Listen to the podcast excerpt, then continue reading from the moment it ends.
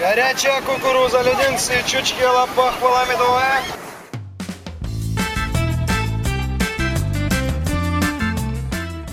Привет, дорогие слушатели! У микрофона Елена Римовская, и это подкаст «Крымский разговор». Как всегда в этом подкасте мы рассматриваем главные новости Крыма последних дней. Все самое важное в комментариях спикеров, которые знают толк в событиях на полуострове.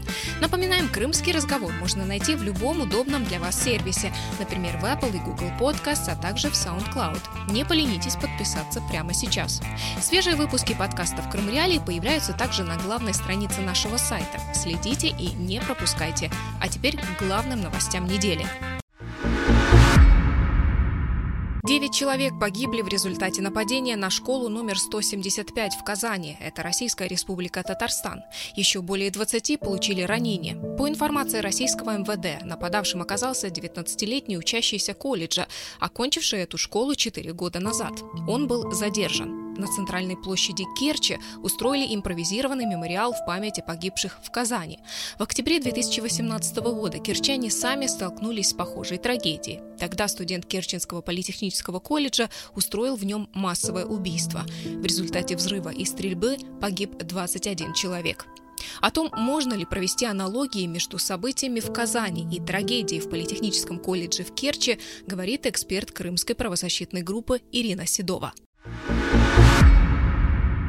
Возможно, что аналогии и есть. И, и просто подростки, молодые люди, они очень восприимчивы, да, и он, мог просто копировать это поведение, потому что об, этом, об обстоятельствах этого дела очень много было в прессе, различной информации тогда. В 2018 году об этом писали, и человек мог просто захотеть повторить этот, ну, как-то так вот, возможный, ну, как одна из версий, да, что он мог просто скопировать эту всю ситуацию. Может, может быть, ему кто-то помог. Ну, я имею в виду, что там как-то идеологически его настроили, да. То есть версий огромное количество, но снаружи это выглядит похожий случай, действительно, чем-то.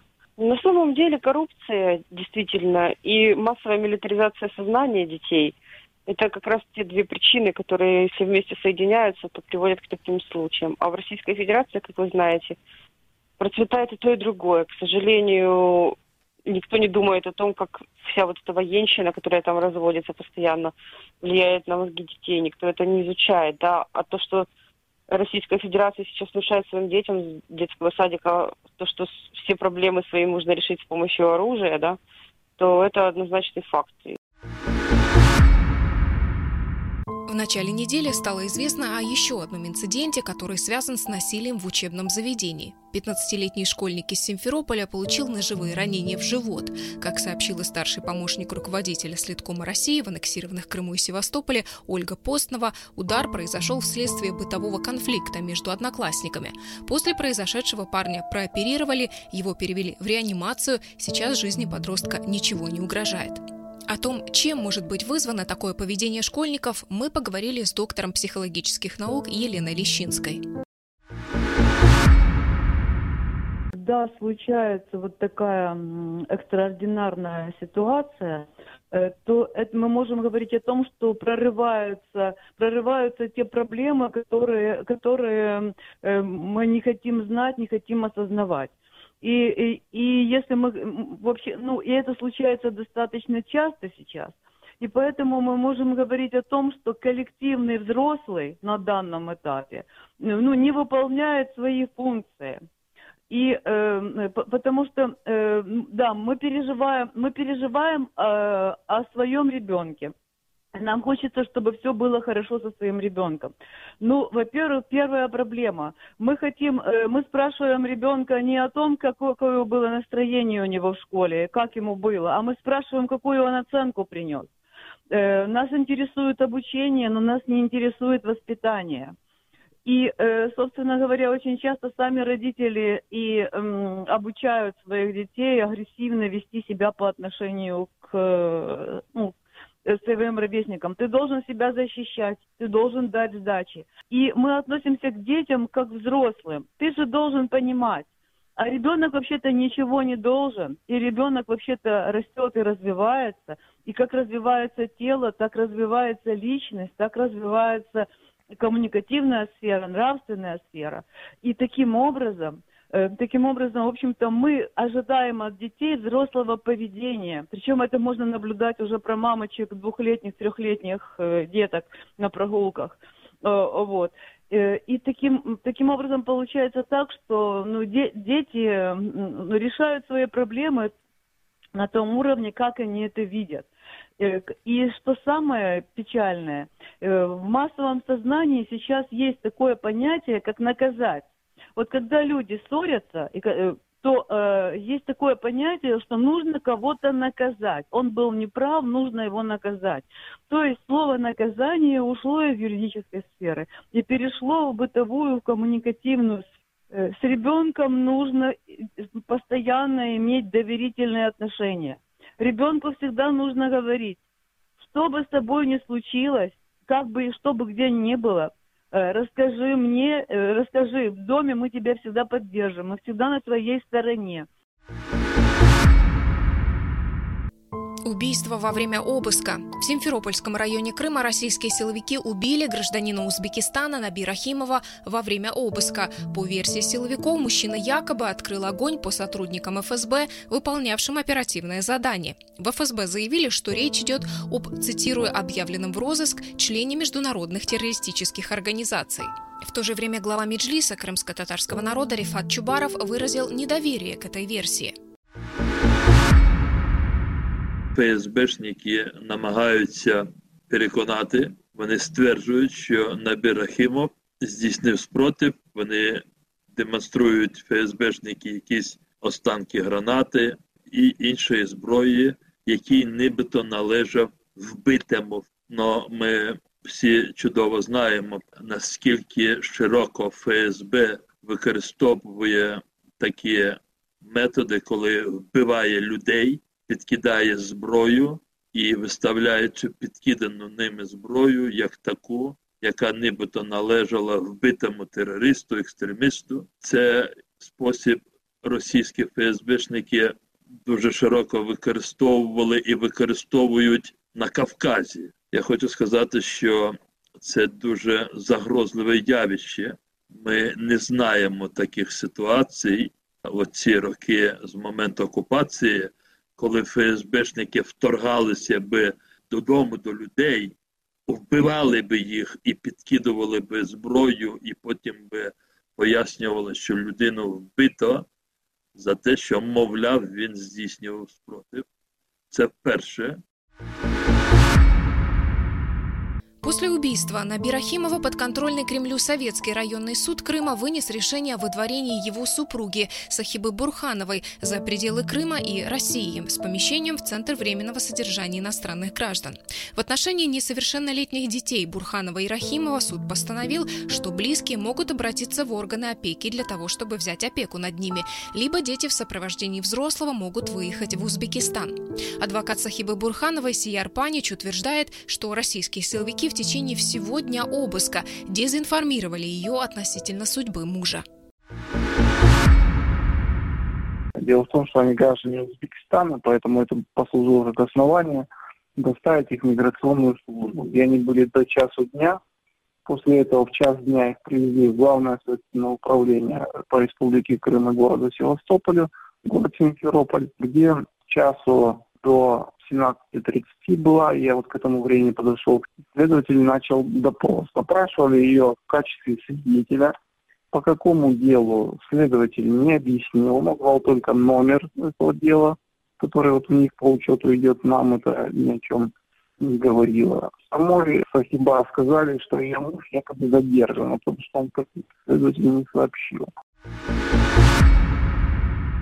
Адвокат проекта «Право на убежище» Российского института прав человека Кирилл Жаринов рассказал, что на самом деле убитый в Крыму Набир Ахимов не находился в розыске в России.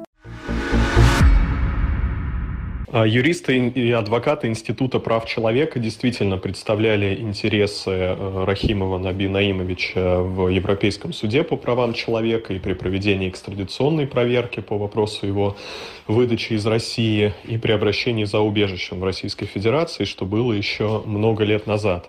А ему действительно были предъявлены обвинения в причастности к Хизбут Тахрир правоохранительными органами Узбекистана, и он был объявлен в международный розыск.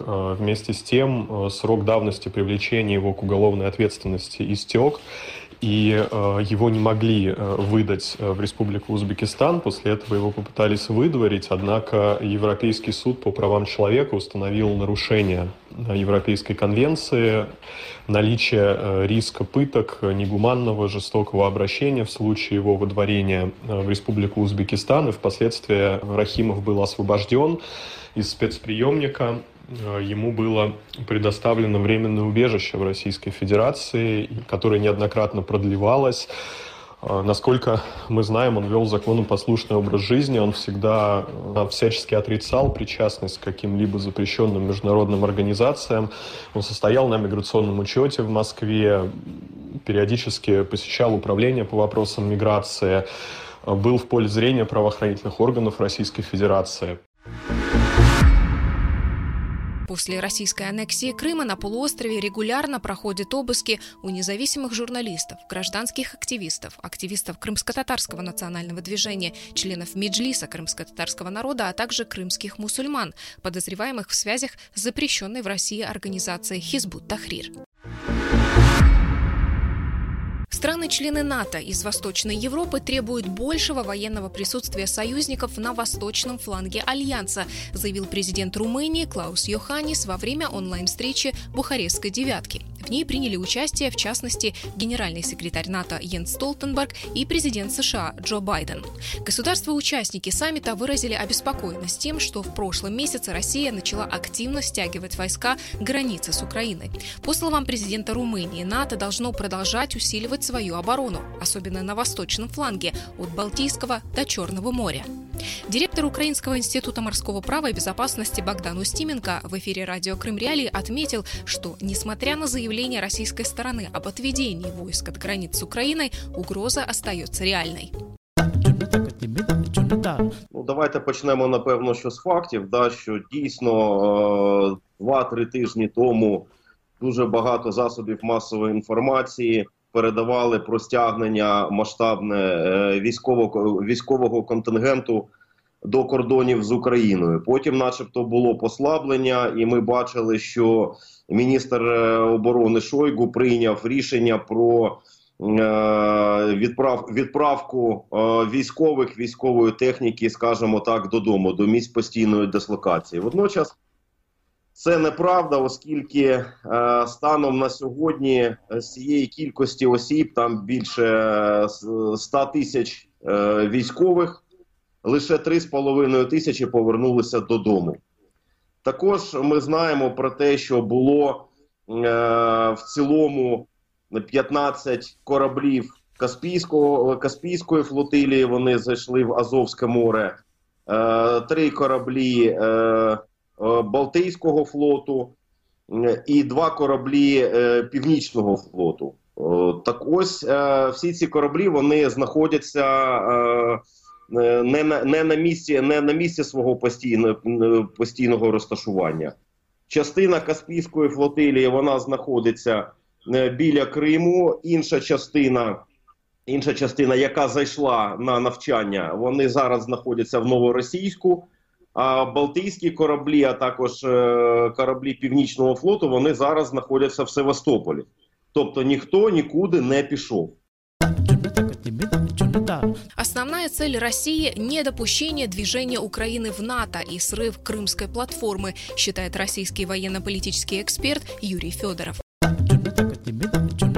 У России совершенно очевидный интерес. Российские военные политики, в общем, этого не скрывают. Речь идет о превращении Черного моря в российское озеро или в российское, так сказать, внутреннее море. Вот с этим э, не может согласиться, естественно, НАТО, и я бы сказал, тут следует обратить особое внимание, с этим, конечно, не соглашается и Турция, которая выступает в качестве ну, заведомо более э, мощной военной силы в Черном море, чем чем Россия. Я думаю, что в Кремле прекрасно понимают, что Украина сегодня – это совсем не та Украина и не та украинская армия, которая была в 2014 году, что любая военная операция против Украины, о которой сейчас очень много говорят в связи с, ну, не, не сейчас, а в последние, там, я не знаю, два месяца, что эта операция э, далеко не такая простая, что она обернется крупными потерями,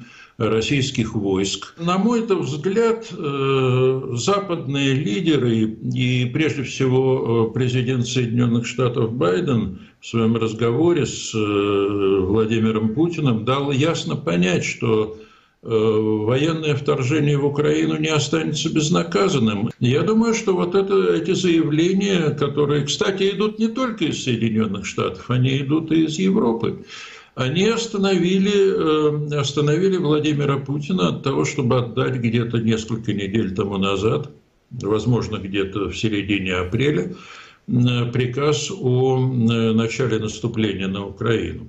Другой вопрос, что эта угроза далеко не снята, и многие военные эксперты говорят о том, что где-то в конце лета возможно, э, после того, как э, будут проведены Э, российские военные учения «Запад-2021», э, вот тогда может э, опять возникнуть очень острая военная угроза против Украины. Но я думаю, что ответ, ответ Соединенных Штатов, ответ европейских государств будет тот же самый. Но главное, как мне кажется, что вот все, все это брецание оружием с российской стороны, оно направлено на то, чтобы Э, на то, чтобы э, дезорганизовать э, работу украинского руководства для того, чтобы заставить Киев нервничать, для того, чтобы заставить Киев вот путем нагнетания напряженности принять российские условия переговоров по донбасской проблеме и, возможно, по вопросу снабжения Крыма водой. Вот это, мне кажется, Э,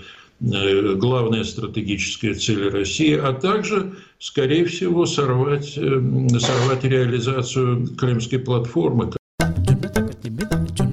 по результатам встречи страны Бухарестской девятки декларировали обеспокоенность напряженностью в Азовском и Черном морях, вызванной незаконной аннексией Крыма. Напомню, что Бухарестская девятка была образована в 2015 году по инициативе Румынии и Польши как ответ на агрессивные действия России, оккупацию и аннексию Крыма, а также войну на востоке Украины.